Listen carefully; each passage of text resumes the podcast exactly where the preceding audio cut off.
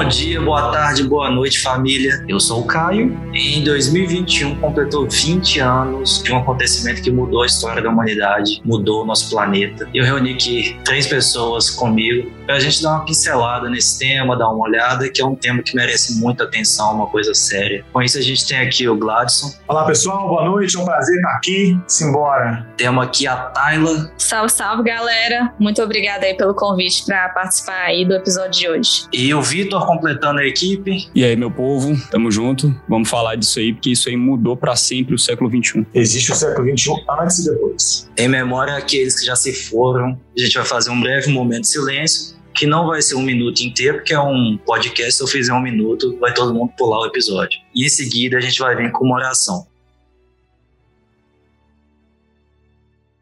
Querido Espírito Santo, obrigado por nos ajudar a ter a injeção especial, radiador e motor superpotente e as válvulas de titânio. Amém. Vamos falar hoje desse que nos tornou uma só família e atingiu o posto de melhor franquia da história do cinema universal. Com a divisão diferente daquela que vocês estão acostumadas, vamos trazer um, um ar novo um ar cheio de óxido nitroso para esse podcast. Então, você que tá ouvindo a gente aí, pega qualquer cerveja que você quiser, desde que seja uma corona. Play the fucking track! Play that fucking track! Vamos falar hoje de Velozes e Furiosos, o primeiro dessa franquia que saiu há 20 anos no Brasil, que é onde importa de verdade. Saiu dia 28 de setembro, com a direção de Rob Cohen, roteiro de Gary Scott, Eric Burgess e David Ayer. Primeiro falar que pra mim é um, uma surpresa o David Ayer tá envolvido nisso aí. O cara que escreveu o dia de treinamento e depois fez aquela coisa horrenda chamada Esquadrão Suicida. A gente sabe que foi por conta do estúdio, né? Pois é, mas só que o David Ayer aqui já começa a mostrar todo o talento dele, entendeu? Isso é verdade. Tá heresia aqui, mas eu acho que o dia de treinamento veio ter depois. Foi depois, foi depois. Foi, foi depois. Inclusive, já dando um. Acho que não é um spoiler, não. Mas aquela cena final que tá o Brian e o Dom é a mesma rua, né? Da, de uma cena do dia de treinamento. Olha. vivendo e aprendendo. Repetindo locação. E vamos combinar, gente. 20 anos depois não é spoiler. Por favor.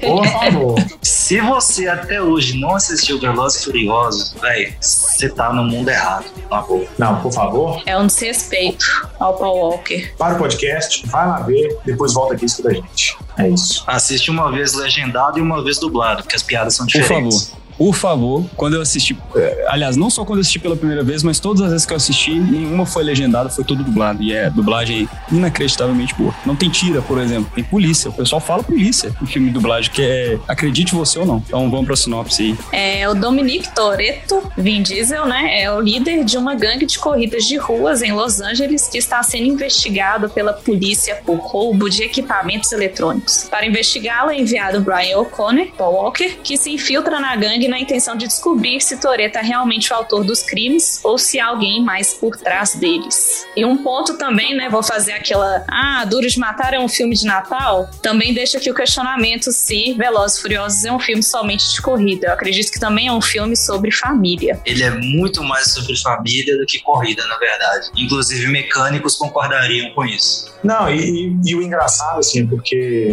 é, essa, embora o conceito da família, e que é algo né, do, do, do núcleo do personagem do Van Diesel, né, do Dominic Toretto, é assim, mas o, a coisa popularizou depois do meme, recentemente, né, que Velozes Furiosos, querendo exatamente expandir, conhecer novos, novos mercados, manda o carro para todo outro lugar, inclusive espaço, né, a gente vai ver agora no, no, no 9, que popularizou o meme lá da família, mas foi, sempre foi um filme de família que tem Uhum. tudo a ver, até mais do que do de matar, tem tudo a ver com festa de fim de ano, Natal tudo mais, você tá com a sua família ali, com o namorando, né? Então, Velozes e Furiosos é sim também um filme de Natal. Time perfeito para esse episódio, esse final de ano. Mais um ano fudido que a gente tá tendo, na verdade. São já dois em seguida, torcer para não ser três ou, ou mais. E lembrando que a importância da família, imagino que todo mundo tá sofrendo, preso dentro de casa, nesse rolê todo. A gente sente falta da família, né? Quem não tá preso com a família. Então acho que, que vem a trazer mais uma cerejinha pra esse bolo que foi Velozes Furiosos em 2021. Agora,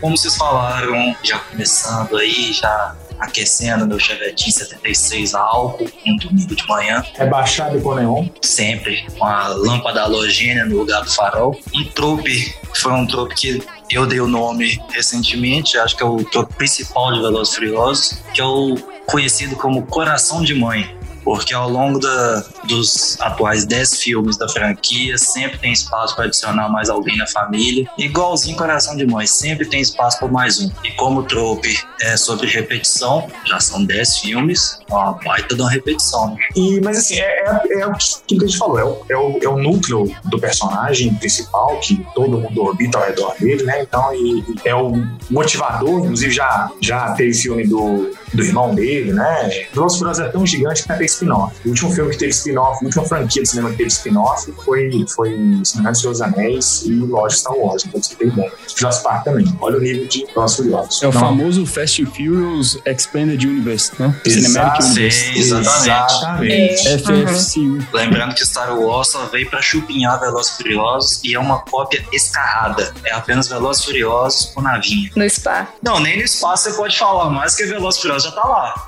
Ganhou um monte de galera. This is Brasil. tipo isso. O seu Toreto aí chegou, chegou o, o, o, Hobbs lá. Mas como tá todo mundo em família aqui, a gente pode usar do Brasil.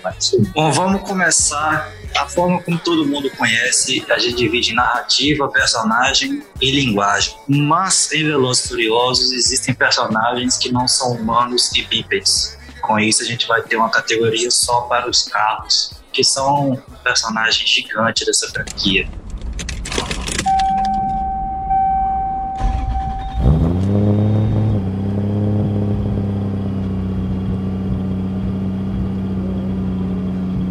Começando pelas narrativas, de cara, vamos tirar o elefante da, da sala, que é o trope chamado Extreme Sport Excuse Plot, que é a desculpa de que tá tendo o sequestro de caminhão para poder bancar aquilo tudo. Com isso, o Brian precisa investigar, que ele é um policial, e isso é apenas uma desculpa para poder fazer um filme de ação com carros e, e mulheres e toda aquela bagunça que a gente viu no filme. Inclusive, esse, esse trope, assim, é, para mim tem muito a ver com, com outro filme famoso, né, do, do início da carreira lá do Keanu Reeves, Caçadores de Emoção. Esse filme é inacreditavelmente bom.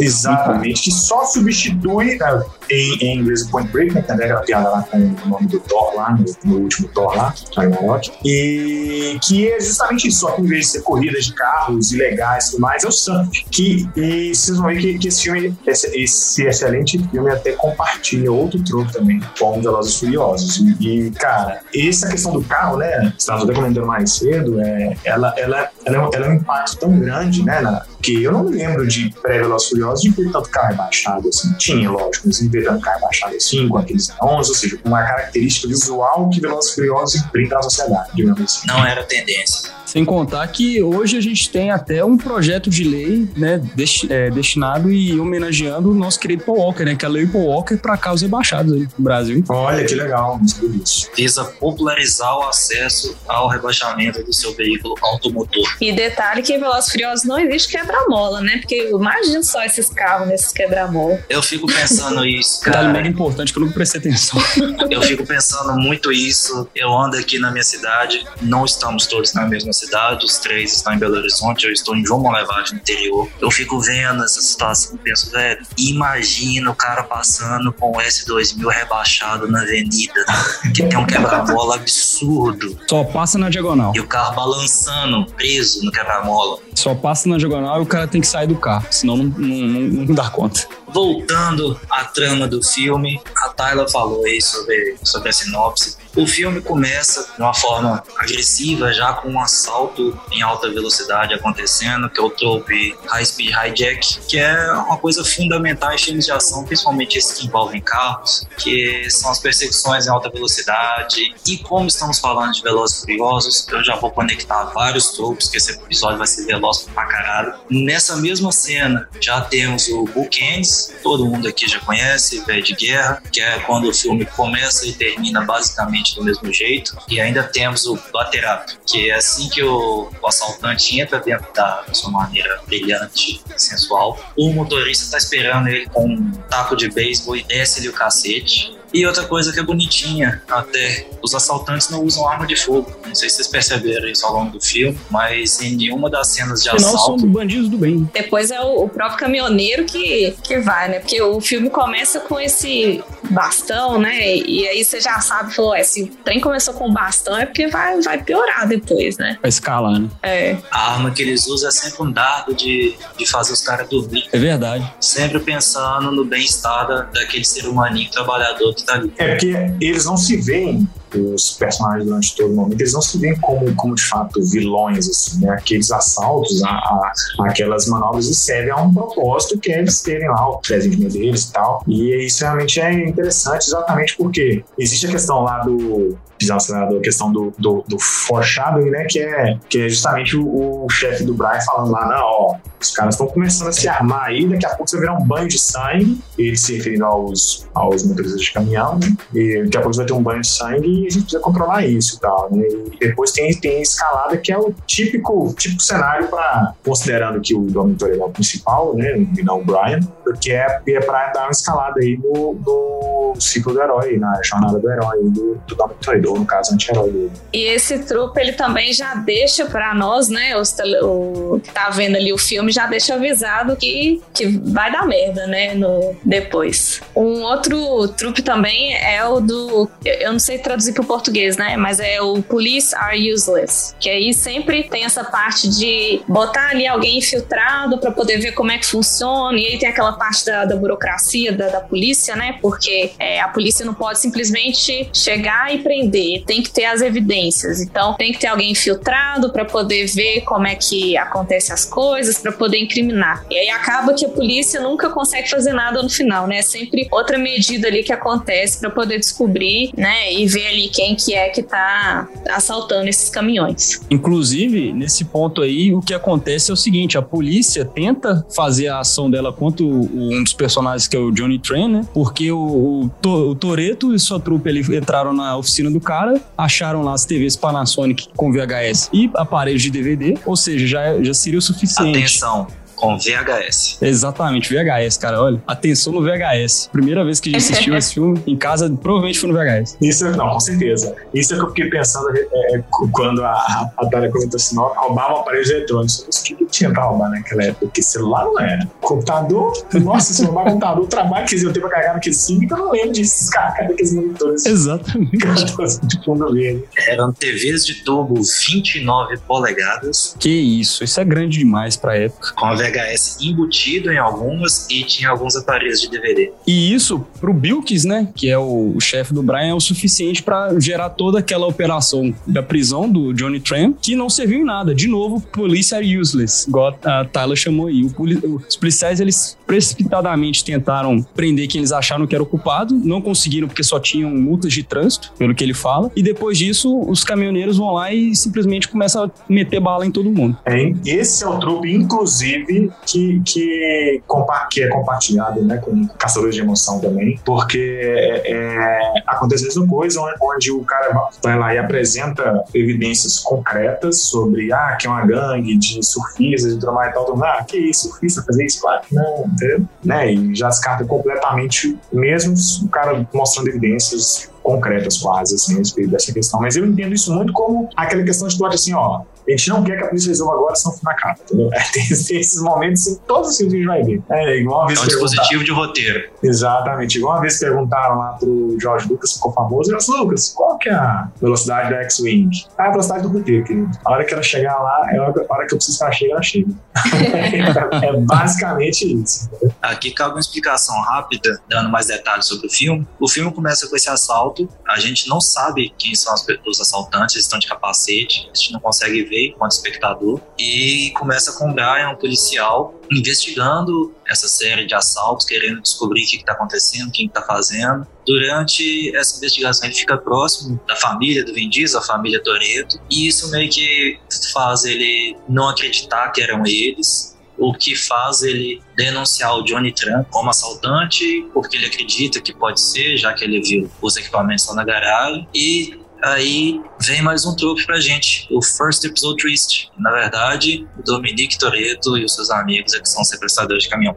Surpresa. É a típica jogada, né? A gente faz o, o filme te faz gostar, né? né? Daqueles caras lá que são aparentemente inocentes, corredores, ali só meros caçadores de emoção, né? Digamos assim. Ou Gente como a gente, né? gente como a gente, fala, opa, não, não é bem assim. Ali com a sua merceariazinha, comendo seu sanduíche de atum horroroso. Que inclusive eu comi um hoje. É homenagem. Claro. Homenagem ao filme. E como que tava o, o sanduíche de atum? Tava igual todos Uma os dias? bosta como sempre. Tão bom quanto ontem, tão bom quanto anteontem. Mesma coisa. E você trabalha pro Harry? Gostaria muito. Trabalho. Tá demitido. É, é outro detalhe que eu só peguei agora, que quando o Brian volta pra, pra oficina, o Harry tá conversando com o Toreto, tá no telefone falando, Sim. é, mas é difícil achar gente boa hoje em dia. Fica, te- fica tentando fazer por menores. Ele tá passando esse porro. Uhum.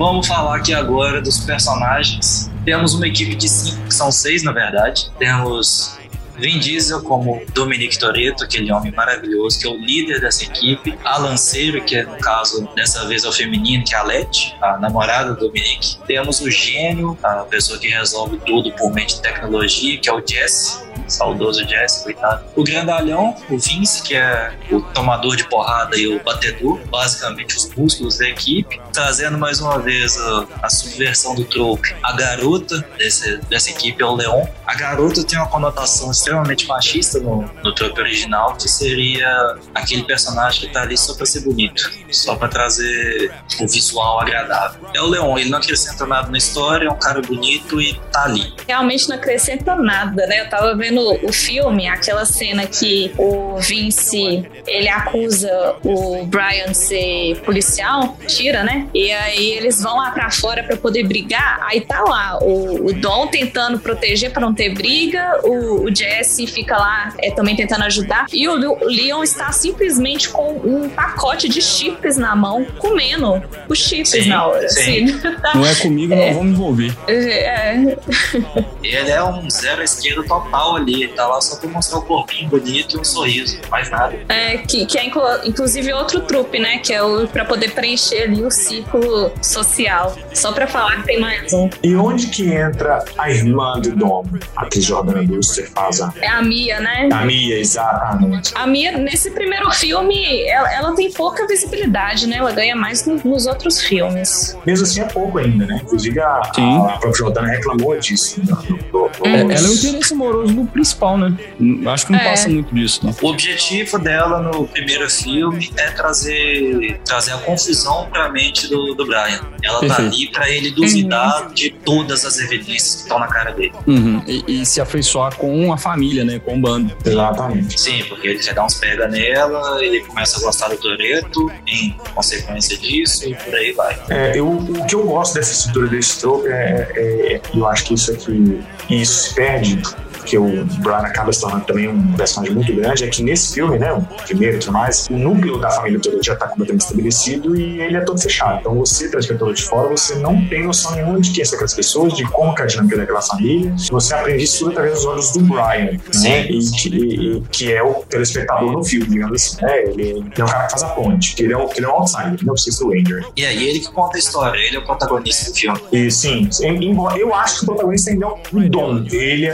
Eu, eu, eu acho eu colocaria Brian, Brian mais pelo que um quase que uma espécie de, de, de, de narrador, assim, o- sabe? É o, é o. É esse pecador mesmo. Por ele, né? Exato, exato. Né? E isso se perde a um dos outros porque o Brian acaba se tornando um personagem muito central também, né? Ele perde até a rivalidade com o Dom, assim. É, os filmes até tentam voltar isso, mas isso se perde, assim, na. É porque acaba que o, o emprego que ele teve ali como infiltrado é pra fazer algo que ele ama. Então, é o emprego dos sonhos dele, né? Conseguir dirigir e, e ser policial ao mesmo tempo. E acaba que ele encontra aquela família que ele sempre quis. E aí tem aquela cena, né, deles almoçando, jantando, não, não sei qual que é o marco ali temporal. É, que aí você realmente percebe que eles são amigos em, em formato de família. Tem até uma fala do Dom que ele fala: Eu não tenho amigos, eu tenho uma família. Aí você percebe que, que é sério. E aí, fechando esse o trope do Five Man Band, que tá mais pra Six Man Band, né? É o nosso querido Ranger traidor Brian Earl Spilner, que parece que tem nome, Nome de de assassino. assassino. né? É, você é assassino, Brian? Ele perguntou Toreto perguntas para ele, mas é o Brian Connor, que aí tem, na maioria dos exemplos do tropa, ele se preocupa com a tripulação e apesar de tentar detê-los, né, quando é, vai pro roubo do caminhão ali, ele, ele ajuda os caras, né, inclusive o Vince, com quem ele sempre teve ali um, um atrito desde o começo do filme, ele é o cara que ajuda a salvar a vida do, do Vince. E é quando ele se entrega, né, também. Pontuando também que o nome do Brian é também um trope, que é o assassino com três nomes. É, é, é cuspido escarrado no roteiro, né, quando o Dom vira e fala. Na verdade, eu acho que com esse sobrenome, se eu fosse Dom, eu teria perguntado, então é você que vai chamar a gente da Skynet?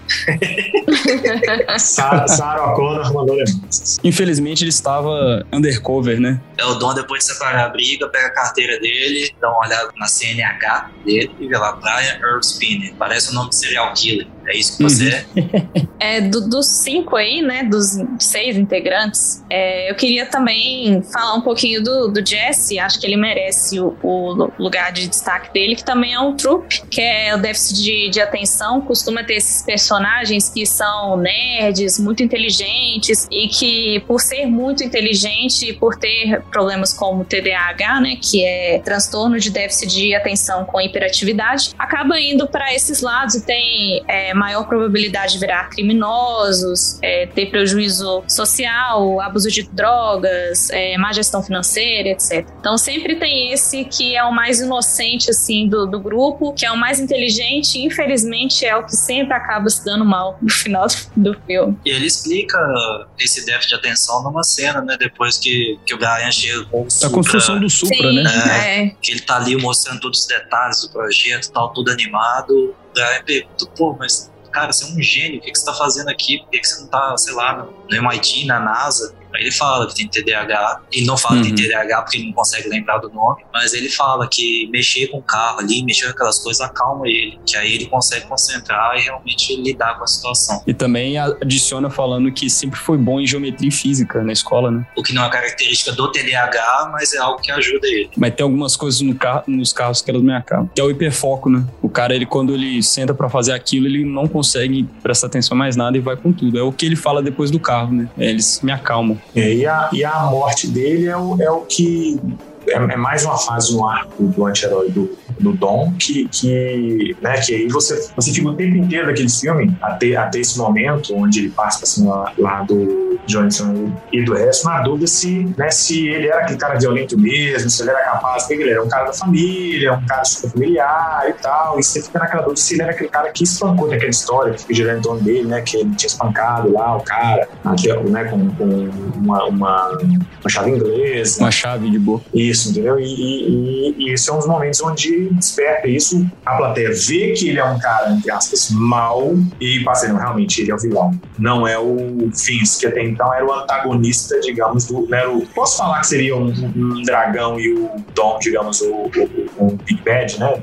Filme, será? Talvez, talvez, Né, cara. o, o, o Vince, um dragão, você acha, que, você acha que ele vai ser o antagonista ali do Brian e tal, não sei o que, Sim. até causa um transtorno, mas quando tem esse momento do, do Jesse, é onde o Dom se revela mesmo como né, o, um grande Big Bad do filme, de certa forma, ele é, o- é o arquiteto do, do grupo de assaltantes e tal, ele é aquele que né, mexe todos os, os pauzinhos ali pra tudo acontecer, então de fato é ali que ele mostra. Exato. E isso aí já é aquele trope do No Holds Barred Beatdown, que é essa questão do que até o, o- o delegado lá, o detetive-chefe do Brian, fala com ele, né? Que ele é um modelo de autocontrole quando mostra a foto do piloto que bateu no, no carro do pai dele, né? O pai dele era um piloto profissional, e aí bateu no, no carro do pai dele, e nesse momento o pai morre num acidente de carro e o filho, que é o Dom, vai até lá e arrebenta o cara com uma chave. Porque a gente primeiro tem essa informação de que ele espancou um cara, quando o Brian falou, ah, ele não parece ser muito não, acho que ele, ele é- tem muito autocontrole. Mas aí depois você tem a foto e logo na sequência você tem ele, a exposição do próprio Dom falando que toda essa história, né, de que matou o pai dele, que ele foi banido das pistas, foi preso por conta disso, e foi um ato de vingança pessoal, né, e aí ele admite isso pro Brian nessa história e depois tá- fica muito implícito ali que ele tem um remorso muito grande de deixar o cara incapacitado e hoje o cara é zelador, né, um cara que era um piloto profissional. É, mas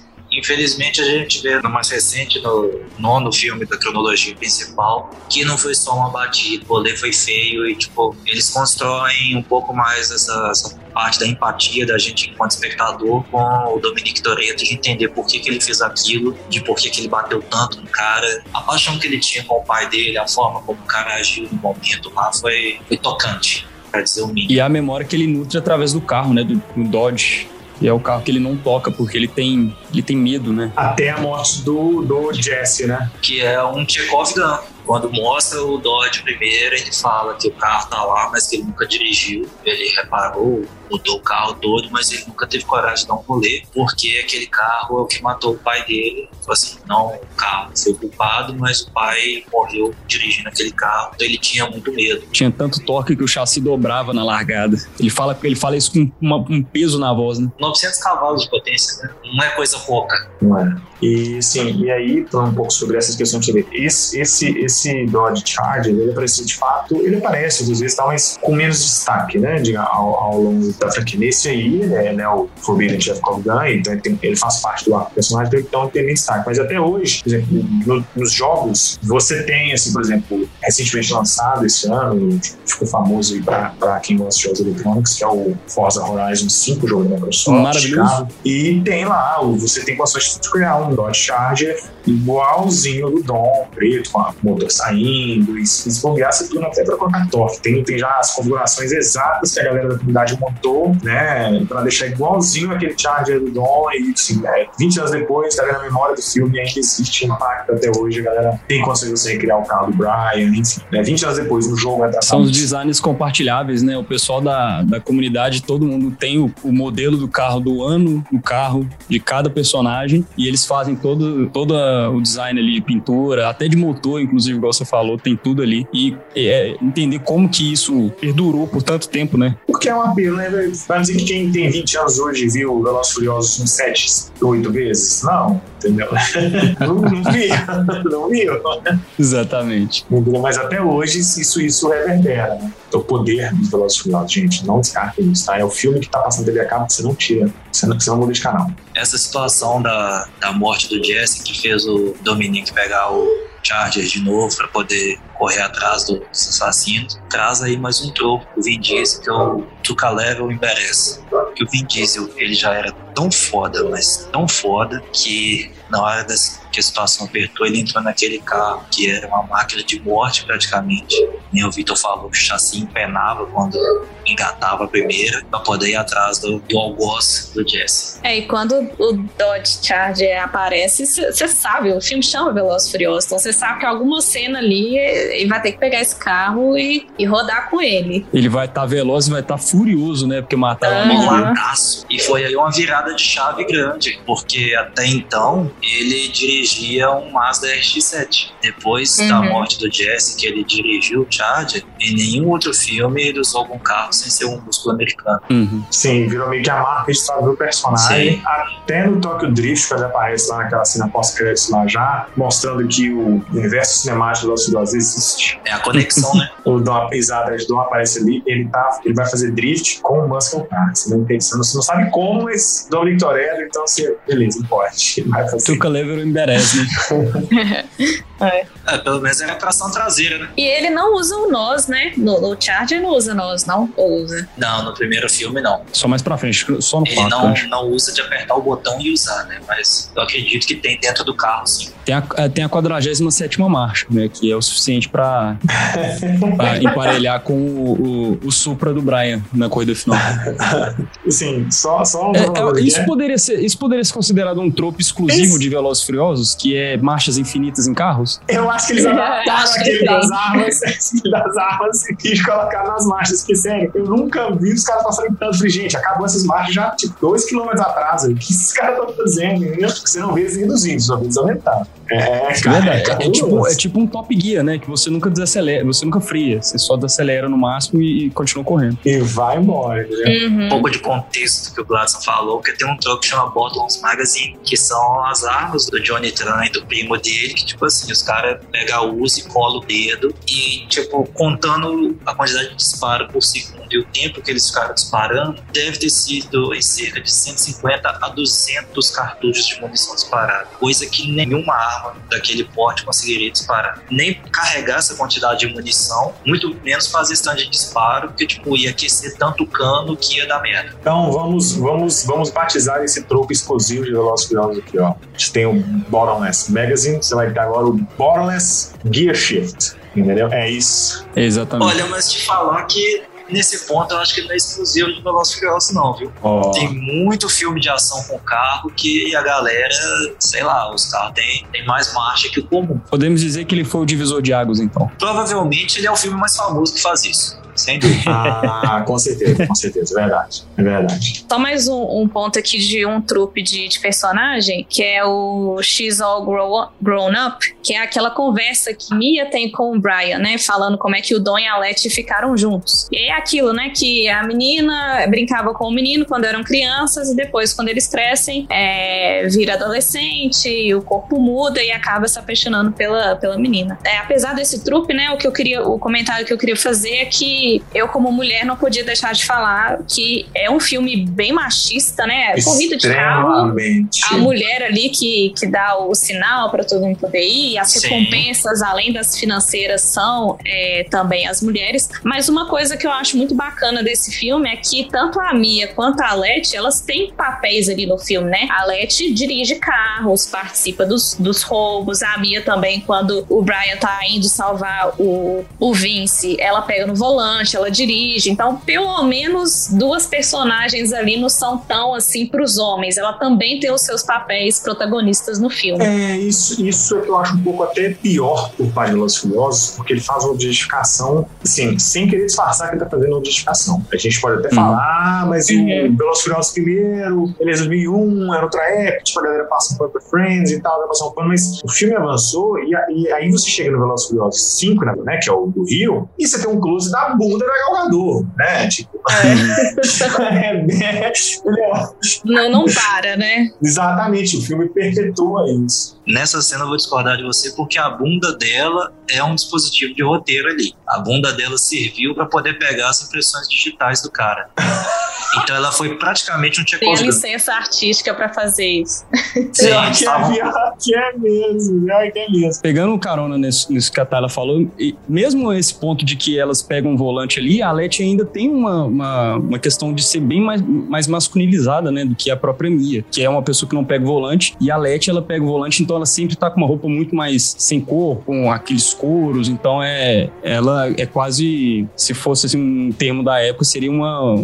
Não a Maria Gasolina, porque essas são as, as mulheres que acompanham ali, que seriam aquelas que estão junto com o, o Ja Rule, né? Que é as extremamente sexualizadas. Mas no caso dela, ela seria o termo Maria Homem, né? Vamos dizer assim, porque ela tá muito mais masculinizada do que qualquer outra mulher, porque ela dirige, vamos dizer assim. É, que eu tô negativo do filme da franquia, né? Mas do, do filme em si, né? Se atendo ao primeiro aqui, mas é o contexto da época também. Mesmo assim, mesmo a personagem feminina que mais passa no filme, ela é masculinizada, né? É, é, uma- é, uma- é mais uma forma de você, tipo, negar o feminino para não, sei lá, é, diminuir o personagem, então, na, na visão que, que se tinha na época, né? Claro, que é uma bobagem. É. Mas, mas o que eu gosto desse filme é, é, pelo menos eu não consegui enxergar, vocês, aí eu jogo a questão na mesa aí, não tem o conceito de donzela em perigo, assim, não é? O, o, o arquétipo. É, nesse primeiro não. Aham. É, nesse primeiro não, é verdade. A donzela em perigo é o Vince. É o, é o Vince. É o Sim. Vince. É isso mesmo, é o é último assalto. É. Sim, exatamente. é. Mas o, o arquétipo ao longo do filme, não. Arquétipo, Não, você, não. Começa a pensar que pode ser a Mia, a personagem da Mia, em função de que ela, é, pelo filme ela é um pouco mais feminina do que a, do que a Letty, né? E, mas, mas, mas acaba que. E a trama se desenha pra isso, né? Porque eles vão pra onde tá acontecendo a ação, né? E parece Sim. que vai ter algo nesse sentido, mas não tem. Eu até queria fazer um- mais uma crítica aqui, como foi pontuada a questão do machismo, tem também a questão da homofobia, aí vinculada ao Vince, que é o vilão politicamente incorreto. O Vince, logo de início, ele começa a achar que o Brian é policial, e várias vezes ele começa a chamar o Brian de gay, de louro viado. Só que aí. Na dublagem tem- mulherzinha, que ele chama muito, né? Ah, lá, tá lavando ali o prato. Ah, isso aí é coisa de mulherzinha que faz isso. sempre traz esse lado homofóbico. E aí tem um- uma certa crítica dentro do filme sobre a crítica que ao chamar o Brian de policial dentro da, daquela galera chega a ser uma ofensa maior do que ser chamado de gay. Então, tipo, primeiro eles fazem a- Uhum. o papelão homofóbico, mas depois, de certa forma, eles falam, ah, não é tão homofóbico assim. Porque tem coisa pior, né? O que, que não melhora a situação nem um pouco, mas eles apresentam esse outro lado, que é mais, o, mais representativo da cultura da rua. Uhum, é, exatamente. Tem muito disso, né? Porque um gay não conseguiria dirigir um carro tão bem igual um, um hétero. E isso tinha muito nos filmes antigamente. Acho que até hoje tem, né? Mas ao mesmo tempo, assim, é, é, é condenável todo- toda, toda a questão da fala do contexto, mas, mas é um mecanismo que pro personagem do Vince, né, é, combina totalmente, porque ele, ele é esse Sim, cara total. tóxico. É total. Ele é esse cara tóxico, o famoso é, grandalhão de balada topsideira, né? Que, que vai, vai assediar to- todas as mulheres que vê pela frente só falar que ele é machão, né? Então, assim, é condenável, mas é, é- ele, ele serve ao propósito de, de, queira não, de até como estabelecer o Vince como, como um possível vilão. É verossímil, né? Você assiste e você consegue ver e falar, não, isso realmente acontece. Tá tão Uhum. díspare da realidade. E que no final vai ser salvo pelo bonzinho do filme, né? É, Tem filmes assim, né, que, que tem a briguinha dos dois no início, e aí acaba que no final eles, né, entre aspas, fazem as pazes, que um, um acaba ajudando o outro apesar das suas diferenças. sim, sim. Na pegada ainda do que a gente estava falando sobre essa questão do machismo também é entender como que a cultura do tuning ela é muito voltada para a questão da virilidade masculina também, né, no filme. E como que é tratado logo na primeira corrida, igual eu comentei antes, de que o, o, o Ja Rule, né, que é o cara do que é o, o- que isso também eu acho que é um tropo de Velozes e Furiosos que todo filme tem que ter um rapper que era famoso na época, no caso agora só o Ludacris Sim. que aparece, mas a gente já teve outros, né, como o Bow Wow no Velozes e Furiosos 3 do Drift. Ele correndo, ele tem como prêmio a, a, a Mônica, e se ele ganhar, ele tem outro prêmio que é uma outra mulher. Isso tudo voltado para essa questão das corridas de rua. E como que isso é, é extremamente é, voltado para o público masculino e extremamente machista. Mas aí a gente tem que fazer também uma, uma, uma análise externa. Não é, é, é, pensando aqui, não é só uma cultura de corrida de rua e tudo mais. É uma cultu- era uma cultura de corrida. Né? Fórmula 1 também sempre foi esse ambiente, Verdade. embora os caras não apostassem né, no mulher, também não na frente das, das TVs, né, etc. Vocês lá nos, lá nos bastidores, mas sempre foi um ambiente extremamente machista, né? Até hoje, um É, mais até a, hoje. a FIA sofre, a, a FIA tem sofrido várias críticas e tem tentado mudar. Por exemplo, a- as garotas na largada não existem mais. Isso acabou, acho que questão de. Posso, posso estar errado aqui, mas é uma questão de um ano, mais ou menos, ou até dois, eu acho. É, Mas assim, você pega filmes como, por exemplo, Rush no Limite, né? Que cria a temporada lá do. né, que o Nick Lauda queimou metade do corpo, 60% do corpo e tal. e, Assim, e você vê como que ele era machista, né? O personagem lá do, do da Chris Hemsworth vivia super, né, rodeado de mulheres, era só festa, só farra e tal, era, era, era, uma das características do personagem. E sim, e, e- e essa questão do ambiente de, de carro de corrida é igual futebol, né? Ele, é na vida real machista e Velozes Furiosos só, né, refletiu isso. É, e falar que, que incomoda ali. Várias cenas, né, pra, pra nós mulheres, in- incomoda demais. E aí a Leti também, igual o Vitor falou, né? Ela também vem com essa imagem mais masculina, até pra. Para os homens aceitarem ela ali no, no, no filme, né? Como se Sim, sem dúvida. uma mulher um pouco mais ajeitada, mais menininha. Até que nos outros filmes tem, tem A aquela. Navegador, talvez, ela seja a personagem mais feminina que tem mais destaque na série. Mais feminina que eu falo assim, na, na maneira como ela é retratada no filme. Ela é aquela femme fatale e tudo mais e tal, e, mas é, ela, ela é a femme fatale mesmo, só que ela não é toda masculinizada e ela é uma personagem, digamos, de, de, de também no grupo, né? Digamos É, assim. fodona, né? Ela é a policial brasileira também, com- com- é, que foi convocada ali pelo The Rock no 5. né? Que inclusive é a esposa do Chris Hemsworth. Mas o policial tem pouca coisa. O arco dela é pequeno. que inclusive eu achei extremamente forçado aquele, aquele, aquele, aquele interesse amoroso dela do Dom. Achei aquilo. Ainda bem que acabou sem, sem nunca ter, digamos, entrado no ar, sei lá, foi nada a ver. Só porque o personagem só tem que ter um endereço romântico, né? Então,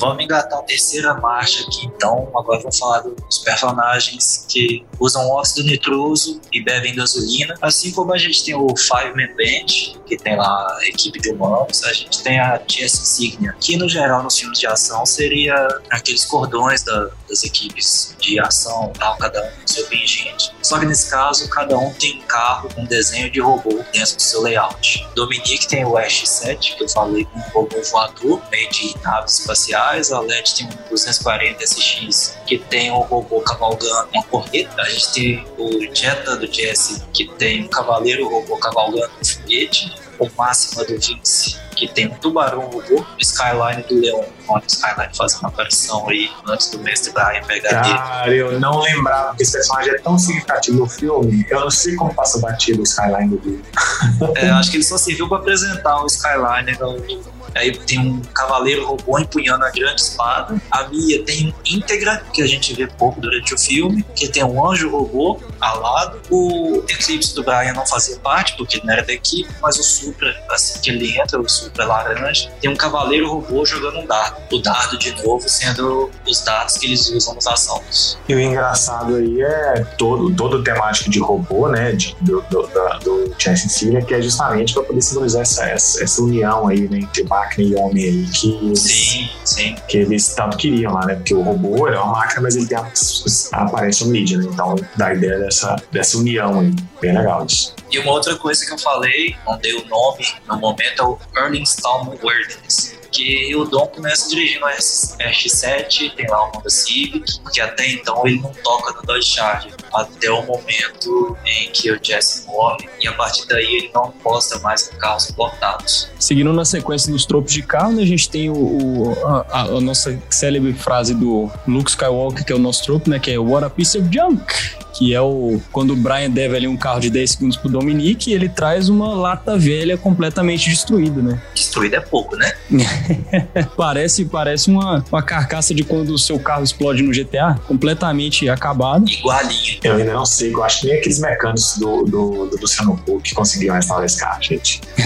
Verdade. Mas aí, aí que vem o, o twist da parada, né? Que internamente o carro tá com o motor intacto, né? Então vale a pena até pegar ali o 10 a 12 mil dólares que o Jesse fala pra montar um carro extremamente potente e belíssimo, né? Uma máquina incrível, que é um carro de 10 segundos. E o engraçado desse, desse, desse Toyota Supra, né, que é, o, que é o carro que vem depois, né, e que esse carro existe, ele foi vendido recentemente, né, acho que foi agora em Sim, 2021. sim. É o Toyota, é o Toyota Supra mais caro da história, deve ter 15 mil dólares, se não me engano. Mas o curioso é que ele tem marcha automática. é o carro usado pelo, pelo, pelo Paul Walker no filme mesmo, só que ele não tem marcha não. Então aquilo ali, então a Isso é uma gente subversão completa. completo. Então a gente- agora a gente já tem o dublê de ponta, agora tem o dublê de marcha. Entendeu? É isso. Dando nome ao truque aí do Lata Velha, como o Vitor falou, ressuscitando o bagaço. Que foi o processo de quando eles viram que o motor estava muito bom, a carcaça o chassi eram lixo, mas botando motor na, na carcaça nova, tava suavão na nave. Exatamente. E, a- e e logo na sequência já tem a próxima frase, né? Que é aquela parada no. A próxima cena, né? Que é aquela parada no, no sinal indo pra corrida de guerra. Quando ele vira pro lado, tem uma Ferrari ali, uma, uma Ferrari preta lindíssima. E o cara pergunta: Ah, carro bonito, quanto custou? Muito mais do que você pode pagar. É uma Ferrari. E aí chamou pro racho, né? Não teve jeito. E tomou uma lavada. Tomou uma lavada. Carros modificados, eles, eles são, são modificados para atender um objetivo específico, né? Então não adianta os carros esportes nacionais, que geralmente Uhum. são mais brinquedos mesmo. E é impressionante como é que eles aceleram tanto e na hora que eles vão parar no, no restaurante beira de estrada, ou em qualquer lugar, na verdade, do filme, eles, eles chegam muito rápido nas vagas. É impressionante a, a capacidade de estacionamento de todos os pilotos desse filme. É incrível. Capa- Eu, eu acho que, eu acho que só, só coisa que supera a velocidade dos carros é a capacidade de baliza do, do- de, de, de Brian O'Connor. Escola de pilotagem Brian O'Connor, já diria ele pro, pro nosso querido Roman Pierce no segundo filme. né? Tem um truque desses, desses, carros, desses carros que eu gosto muito também, que é o que, é o, que, a gente- que eu praticamente sou fã das animais japoneses, e você vê muito isso, que é o Dangerous Forbidden Technique. Né? Quando o personagem principal ele apela para aquela, não, não faça isso, vai dar errado e tal, mas ele vai lá e usa aquela técnica proibida, que é quando o Brian usa o, o, o nitrogênio duas vezes né, naquela corrida inicial contra o, o Dom. Né, que ele usa cedo demais, depois obter velocidade, e depois ele vai usar pela segunda vez o, o nose estoura o motor do carro, aí acaba não ganhando do Dom, mas por um né, por triz assim, quase ganhou do Bron, né, né, Brian? I almost had you. É, exatamente. E, e assim. Quase e, ganhei de você. e ninguém, ninguém nos filmes usa nós duas vezes, tipo, só ele. É, a carinha do Dom é ótimo. Ai, almoço, É. haha. Quase ganhou. Você nunca É. teve seu carro, na verdade, é o, o diálogo clássico aí do e Furiosos. E isso casa com outro trupe, né? Que é o Didn't Think This True. E o Brian, ele botou ali os- o nós, né? O óxido nitroso, sem pensar o que poderia acontecer com o carro dele. Ele só se preocupa em ir rápido o suficiente pra derrotar, né? É, ele faz um negócio sem matemática nenhuma. Ele pega um monte de peça na loja do Harry, põe dentro do Uhum. motor dele, pede a Deus que dê certo e vai. Liga o notebook, mas não tá nem aí, porque o que o notebook tá falando também. O notebook tá ali dando erro de DLL, não tá nem aí. Eu disse ali. É curioso porque depois, se você vai ver o pessoal analisando essa cena, a galera que realmente está envolvida com esse tipo de filmagem em cinema, fala que não faz sentido nenhum. Primeiro, um cara ter um- um- uma tela do lado que faz esse tipo de controle, sendo que o próprio a própria injeção eletrônica, todo o sistema eletrônico do carro dá conta, e o assoalho do carro estourar enquanto ele está em alta velocidade, o que também não faz sentido nenhum em relação a Sim, essa, sim. essa parte aí. Eu acho que aí já até entra em outro trope, né? Que é a licença artística, né? Do personagens. Tem essa licença artística, que é tanto essa parada de o carro se estourar tudo, quanto parecer que eles estão entrando em, em hyperdrive quando eles usam nitro, né? E, e essa parte da, da química né, do carro, que a cena principal seria aquela cena do Johnny Train explodindo o carro, que não é de ninguém, né? Afinal, ele perguntou: Ah, carro bonito, de quem que é esse carro? Ah, é o, ele é do. Ele é do Toreto. Ele ganhou de mim. Ah, mas eu ainda não aceitei. Ah, então o carro não é de ninguém. Se não é de ninguém, então eles voltam ali, met- metem bala nele todo e explode, né? E aí o que é, tá errado aí, né? É que esse fogo verde que sai ali, que eles falam que é do sistema de nitro, não, não queima de forma alguma, né? Na verdade, o óxido nitroso não é, não é inflamável e é uma das razões pela qual ele é utilizado nas corridas, porque ele não é inflamável. Ele ajuda ali na, na combustão, mas ele não pega fogo em ambiente aberto. Ele é quase um, um- um termogênico, né, do carro ali fazer o sangue correr mais rápido e estourar mais rápido, mais eficiente. Só que o Toreto chama isso na cena, o que é muito curioso, né? Ele dá um gritão, nossa! Aí o carro vai explodir. Aham. É igual o famoso, essas questões né, tipo, inexplicáveis, igual quando perguntam assim, tá lá aquele filme no espaço, tipo Guerra nas Estrelas ou outro filme, aí tem aquela explosão, tem aquele explosão assim, deu as cinco caixas de som do filme. Mas o som não se propaga no espaço, de onde que tá vindo isso? É mais ou menos por aí. É mais ou menos por aí. Mas dizem que Veloz Furioso é mentiroso, né? É isso aí. E vamos combinar, né, galera? É muito bonito, né, ver, ver aquele fogo saindo da, do escapamento dos carros. Isso é legal demais. Sim, e o verde foi escolhido pra combinar. Sim, é verdade. Isso é expandido no segundo filme, quando cada carro tem a sua própria cor, né, de, de fogo saindo do escapamento do carro. Ca- Tal qual como o sabre de luz. Não, não, não. Já que a gente tava falando que Star Aí já é é, toque de design de produção. Aí já é toque. Entendeu? Ah, vamos combinar o foguinho com a cor do carro. Não, isso aí já é tipo assim: ah, vou combinar o cadarço do meu sapato com a, com a ponta da minha Não tem toda a questão dos Siths usarem sabres de luzes vermelhos e os Jedi usarem azul e verde? É, tudo é explicado, Gladstone. É verdade. Tudo tem uma razão. De novo, o Caio tá certo, gente. Star Wars é Velozes Furiosos no espaço. Continuando aqui, engatando a porta-marcha para dar aquela alongada final. Vamos falar da linguagem.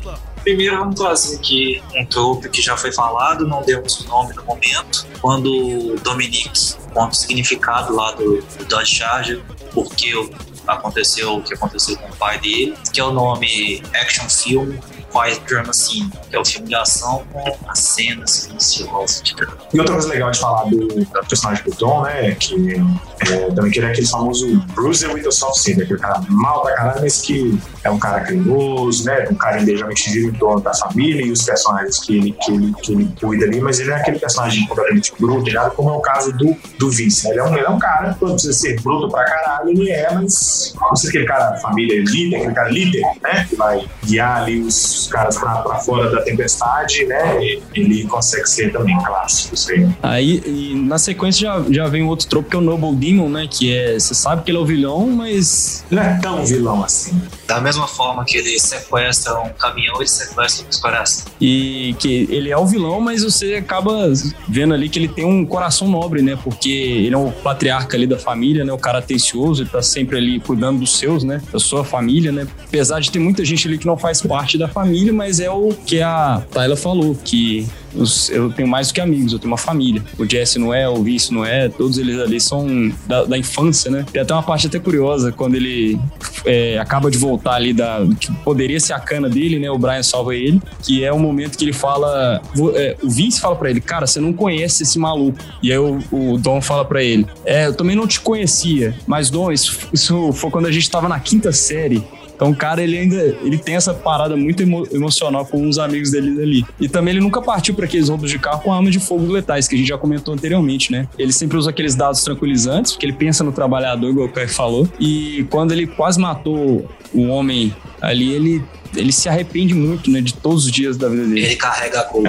É, é, um, é um grande trauma na vida dele, exatamente. E aí, é, daí você já vê o caráter, digamos assim, é, é, é, é nobre dele, justamente, apesar de ser o cara que tá lá roubando e tudo mais, que é o, que é o, não, o motivador aí do personagem do Brian tá investigando ele, ele é um cara, tenta ser um cara de Luanas, né? Uhum. Uma curiosidade, a gente falou sobre o diretor, o Rob Cohen. Ele não só foi diretor, como ele também foi ator. Quando vão fazer a primeira corrida, que estão fechando as ruas, tem um cara que tá indo entregar uma pizza. Esse motorista do carro de pizza é ele, é o próprio diretor. E é engraçado que ele comenta, depois de, de ter assistido a si mesmo como ator, ele fala que se ele tivesse dirigindo aquela cena, ele teria se demitido porque foi um péssimo ator para poder fazer aquilo. Creator Camel. Ah, ah, eu confesso que sim, eu teria zero problema com a breguice e, e, e faria ponto em todos os meus Todos, todos. Eu assim, ó. É Gente, isso filme. mais uma vez, mais uma vez corrobora a nossa tese de que isso é um Velozes Furiosos é, Cinematic Universe, porque nós temos o Stan Lee do Velozes Furiosos aqui entre nós, fazendo o seu cameo né, dentro do filme. Pô, Tarantino,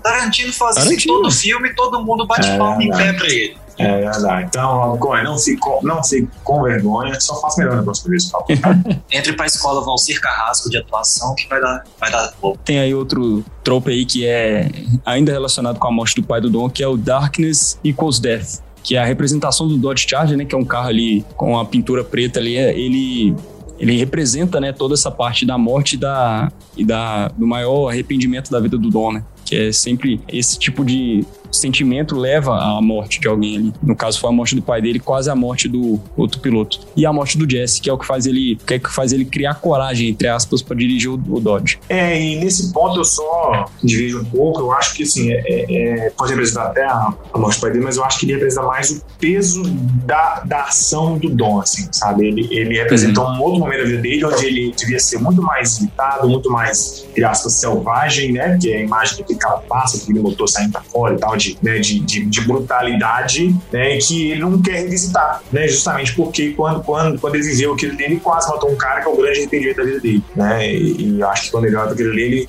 talvez ele veja menos o pai dele morrendo e mais o que ele quase fez. Né? E que quase acabou com a família dele. O Dodge Charger, ele é o ícone do luto do Dom. E o luto dele não, não envolve só a morte do pai envolve ele ter passado dois anos na cadeia por ter quase matado o indivíduo. Ele está totalmente conectado aos momentos de luto que o Dominique atravessa. Visto isso, tive a coragem de dirigir quando o Jesse morreu na porta da casa dele. Já na sequência até dessa própria cena, né? Que é a nossa querida perseguição aí contra o Johnny Tran, tem o Dice Wide Open, que é enquanto fugia, depois de ter passado a, a lambida no Jesse, né? No quintal da casa do Dom, ele é mortalmente baleado pelo Brian tem uma cena muito legal que é, é, muito, é muito bom você saber que os atores eles também estão envolvidos nas cenas de ação de pilotagem, porque o Brian dá ali a sua puxada de freio de mão, para, sai do carro, começa, na verdade ele atira com o carro ali fechado e leva o cara embora. E atira bem, né? Atira bem. na distância, em movimento, com a pistola, e leva o cara, né? Porque foi fatal. Ele foi lá medir o, o pulso do cara e foi embora. Ele caiu com um boneco de pano. E a gente tem então o twist final aí, que na verdade não é bem o twist, que a gente telespectadores já sabia, né? Que é o Undercover Cop Review, que é quando o Brian finalmente, para poder salvar o Vince, né? Ele se revela, né? O, o, um policial, e aí que era sempre, sempre que era o que o Vince sempre falava, e que o Dom acreditava nele e tal, e que né, o Dom quase sacrificou a amizade deles por causa disso. E onde alianças são testadas, né?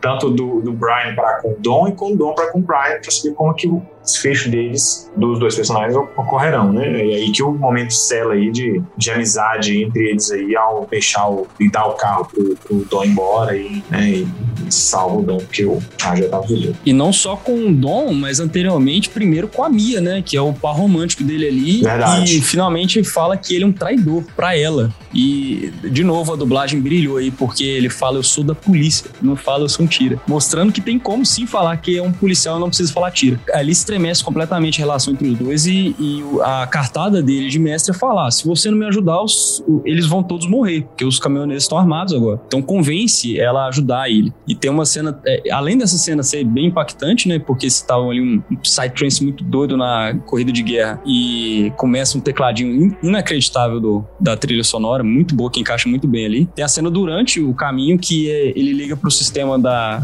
que era o famoso sistema Nextel da polícia na época, para passar as coordenadas falando que ele é o Brian Connor, que é quando ela realmente acredita 100% agora que ele é um policial. Ela faz uma cara horrível e fala: você precisa. E ele fala: você precisa me ajudar, você precisa passar o número do celular deles para poder fazer o rastreamento. E é o grande conflito do personagem do Brian né? Justamente esse, esse, esse segredo aí que ele guardava e que não sabia qual que é a hora de, de falar, se ia falar, porque sabia que isso ia colocar a amizade dele com o Dom, que, que ele ficou encantado depois, e com a Mia, ele ia colocar tudo a perder, né? É a típica situação lá de novela, né, do, do mocinho da mocinha, que eles têm um segredo ali que vai corroer a relação dos dois no filme. Corrói tanto que o olhar do Dom na sequência, né, que o Brian fala ali para puxar o helicóptero e salvar o Vince, é quase um olhar mortal, né, em cima dele, porque ele se revelou policial disfarçado. E você vê que o próprio Dom ali tá com a vontade absurda de passar para cima ali para do Brian e quebrar de porrada, mas como tá tem uma, uma vida ali em risco, né? Death Glare, é. É o Death Glare, exatamente. Ele só não vai porque ele pensa que tem coisa mais importante a ser feita, né? Que é dar linha e vazar. E também porque a gente precisava do, do Dom Livre para ele ter mais filme. A gente era isso também.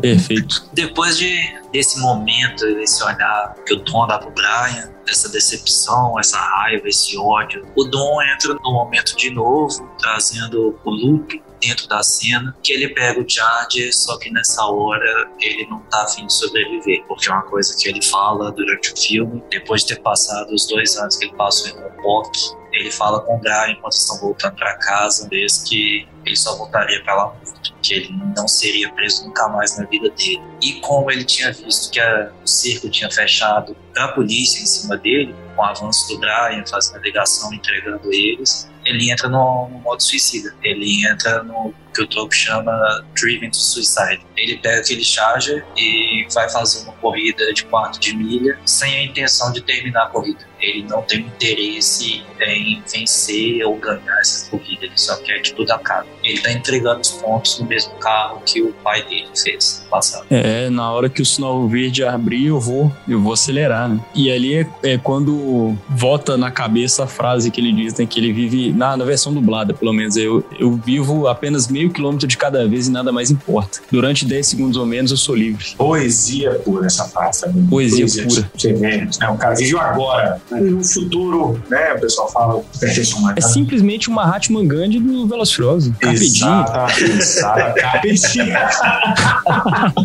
é famoso Carpe Diem, só que na linguagem de Velozes e Furiosos. É o último dia de, do resto de nossas vidas. Tá, fica com essa aí, Brasil.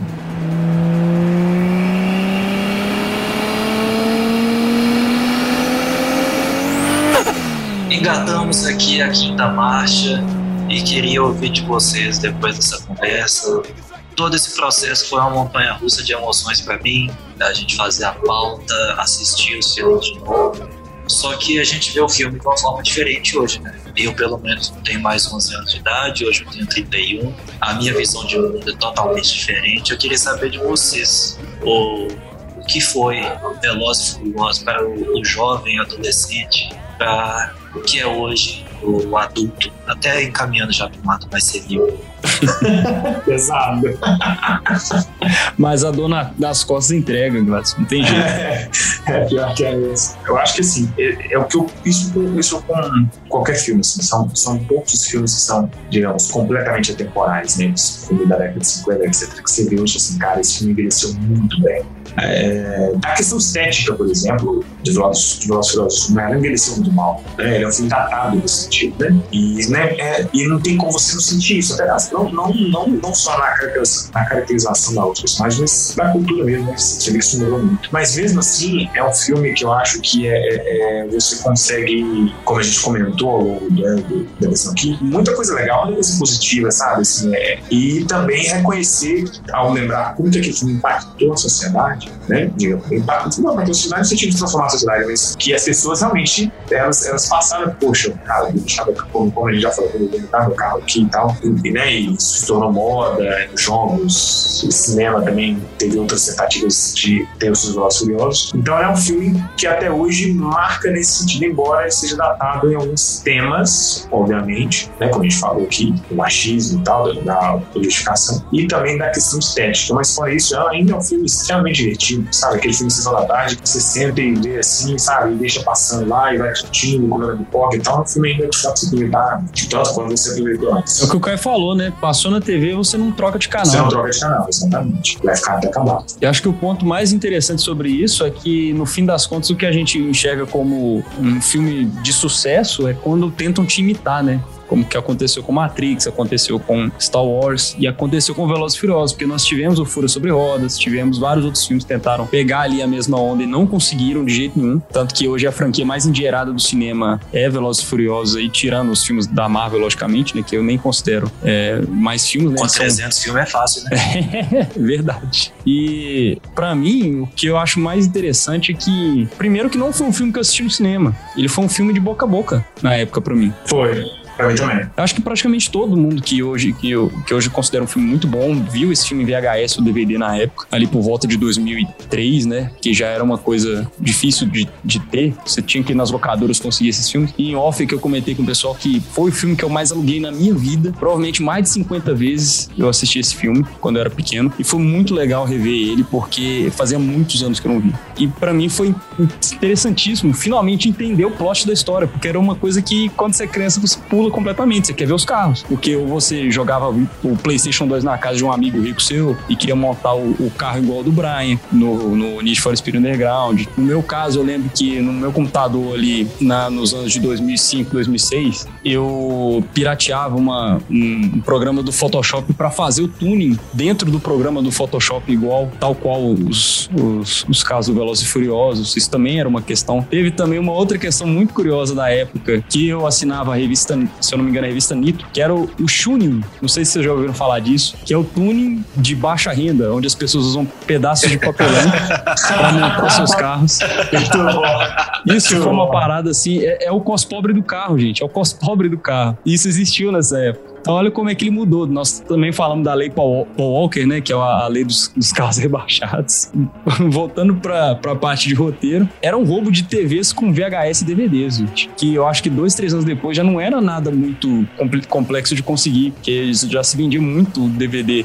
Na época, inclusive, foi onde eu assisti muito, né? Na casa da minha avó, comendo um pastel e falava, vó, quando você voltar, traz para mim um Velozes Furiosos. Foi um filme que eh, marcou demais, marcou muito a minha vida. E aí, voltando de novo, eu concordo com tudo que o Glaston falou, que é a questão de alguns temas datados, que é a questão da homofobia, a questão do machismo. Mas é, é legal você ver um filme que ele é autocontido também. Hoje em dia tudo tem que fazer parte de algum tipo de franquia para expandir o universo. E Velozes não tinha isso. Velozes era um filme com personagens feitos por atores e atrizes praticamente desconhecidos, com uma temática que hoje se sente falta, né, de, de filmes voltados para esse tipo de temática de corrida, que, igual a gente falou, virou um blockbuster blockbuster, né? Virou um, filme muito maior do que, do que já foi. E também o, o, a estética dele, que é uma estética que, apesar de ser datada, é uma coisa que, pra, pra época, era revolucionário, né? Acho que todo mundo chegou a conhecer o que é o tuning, que, é os, que são os carros modificados nessa época. Sim. Falando sobre carros que, que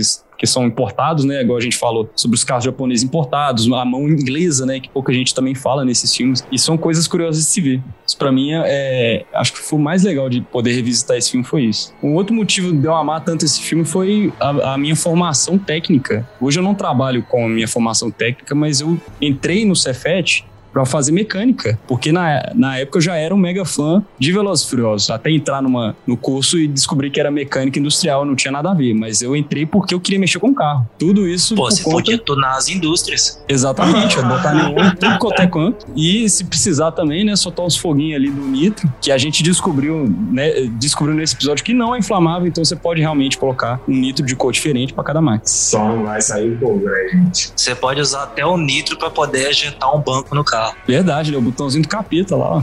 Sim. Nitro multiuso. É. Então, como isso mudou tanto assim a, a, a minha vida é, é, é, uma coisa que nunca vão me tirar e vai ser sempre parte aí do, do que eu fui quando era criança e continua sendo parte hoje. É, então, minha memória afetiva com Velozes Furiosos era mais TV também. Eu não assisti o filme no cinema, eu conheci porque meus pais assinavam TV a cabo e a gente recebia aquelas revistinhas com as programações. E teve um dia que, que rolou que a Telecine passou todos os filmes, um seguido do outro. Acho que na época tinha até o 4 ou 5, alguma coisa assim. E aí eu fui assistindo e fiquei muito vidrada nos carros, né? Os carros para mim eram sensacionais, a corrida, fazer os drifts. Então eu gostei muito disso. Até comentei que eu ia no, no hot zone aqui dos do shoppings, ia pro fliperama para poder correr de carro. Então, é uma memória muito boa que eu tenho do filme. E hoje, assistindo novamente, é, eu percebo muito mais essa questão de, de família, é, né? De um ajudar o outro, ter ali esse, esse laço de amizade muito forte que, que realmente um se importa com o outro, né? Então é mais nessa, nessa questão mesmo que eu vejo de diferença. E concordo demais com o Gladstone e com, com o Vitor nessa questão de que ele é datado sim em alguns temas, machismo, homofobia, tá, tá presente ali no filme. Acho que vai demorar um pouco ainda para essas questões sumirem dessa, dessa parte da, das corridas, né? Mas espero que futuramente as mulheres tenham mais visibilidade além do, do corpo delas e mais nas questões técnicas e o quanto que elas também são boas para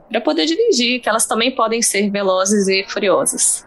Eu não assisti em 2001, porque, como eu falei, eu sou do interior, minha cidade não tem cinema, então o acesso é, era bem mais difícil. Eu assisti vindo pela Bahia dos Piratas, na época já, lá nos idos de 2003, mais ou menos também. No meu caso, eu vi o filme depois do Need for Speed Underground. O jogo veio antes pra gente aqui na cidade, porque já tinha cultura de lan house, e ia jogar os videogames de galera e tal. O jogo você jogava nos computadores ou tinha aquelas locadoras de videogame? Não, nessa época já era computador. Na época, o filme também não, não me chamou muita atenção. Eu tinha lá meus 13 anos de idade, queria ver carro, queria ver ação, explosão, tiro, combo normal. Mas hoje em dia me, me toca muito assistir tanto o primeiro quanto o resto da franquia pela, pela pegada de família, pela conexão que é formada entre aquelas pessoas, de forma que não precisa ter um vínculo sanguíneo para que eles sejam uma família de verdade, para que exista esse amor entre eles. E isso me representa muito, porque eu tenho essa relação com, com diversas pessoas que têm zero vínculo sanguíneo. A nossa equipe é dividida entre o Eres e Zizi, que se conhece há 20 anos, e eu e o Alexandre, que também nos conhecemos há 20 anos. E, oh, e é uma relação que tanto ele quanto outras pessoas da nossa turma lá de escola que me nutre esse tipo de sentimento, essa admiração de, de que a gente tem uma família, de que somos uma família, não é, não é só amizade. É mais do que amizade, né? É muito bonito bonito ver isso representado no cinema, principalmente sendo uma coisa que a gente se coloca na pele, então a gente se vê naquele mundo, é fácil de, de ter um pouco de empatia, de se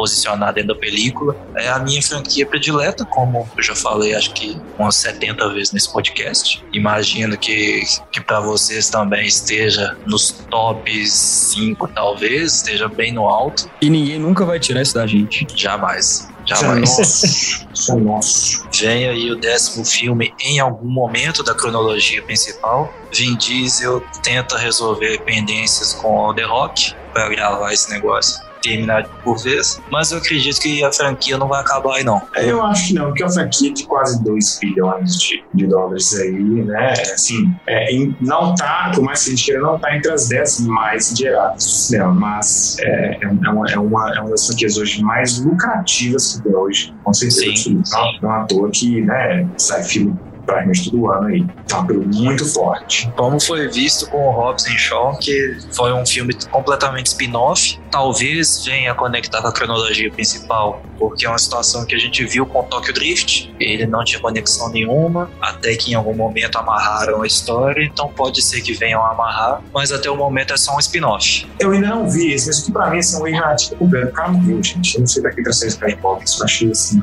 meio bizarro. Falando do, do Tokyo Drift. Por isso que você tem que assistir o 9. Ah, meu Deus. Então, Dona tá? Tá vendo? Ó, ó, é, esse, esse- esse- eu não consigo mais conceber cinema sem ter que assistir. Eu ouvi hoje um meme falando isso, mas, mas as universo Marvel. É difícil que assistir 800 filmes pra entender uma cena. A diferença é que ele não vai te trazer uma nova, uma nova visão do Tokyo Drift de forma como o filme vai passar a fazer sentido. O filme existe enquanto obra independente, mas ele está muito bem amarrado com o que vai acontecer depois. Diferente do universo Marvel, que se você realmente não assistir 300 filmes, você não vai entender aquela cena enquanto você assiste aquela cena. A, a sua experiência com Tokyo Drift, ela não vai ser alterada. Aspas fortes. né? Importantíssimo você falar disso aí, cara. Importantíssimo. Mas a sua experiência Ah, ok, com o Velozes ok. e Furiosos 9, ela, ela vai ser diferente por ter visto Tokyo Drift. Ah, não, com certeza. Afinal, estamos falando do universo expandido de Velozes e Furiosos. Esses bandidos galãs curiosos. Tudo bem. É isso aí. Seria o, o Dom, Dom, ao mesmo tempo, o Iron Man e o Nick Fury né, do, do universo expandido. Você conhece a iniciativa Família? muito bom, muito bom.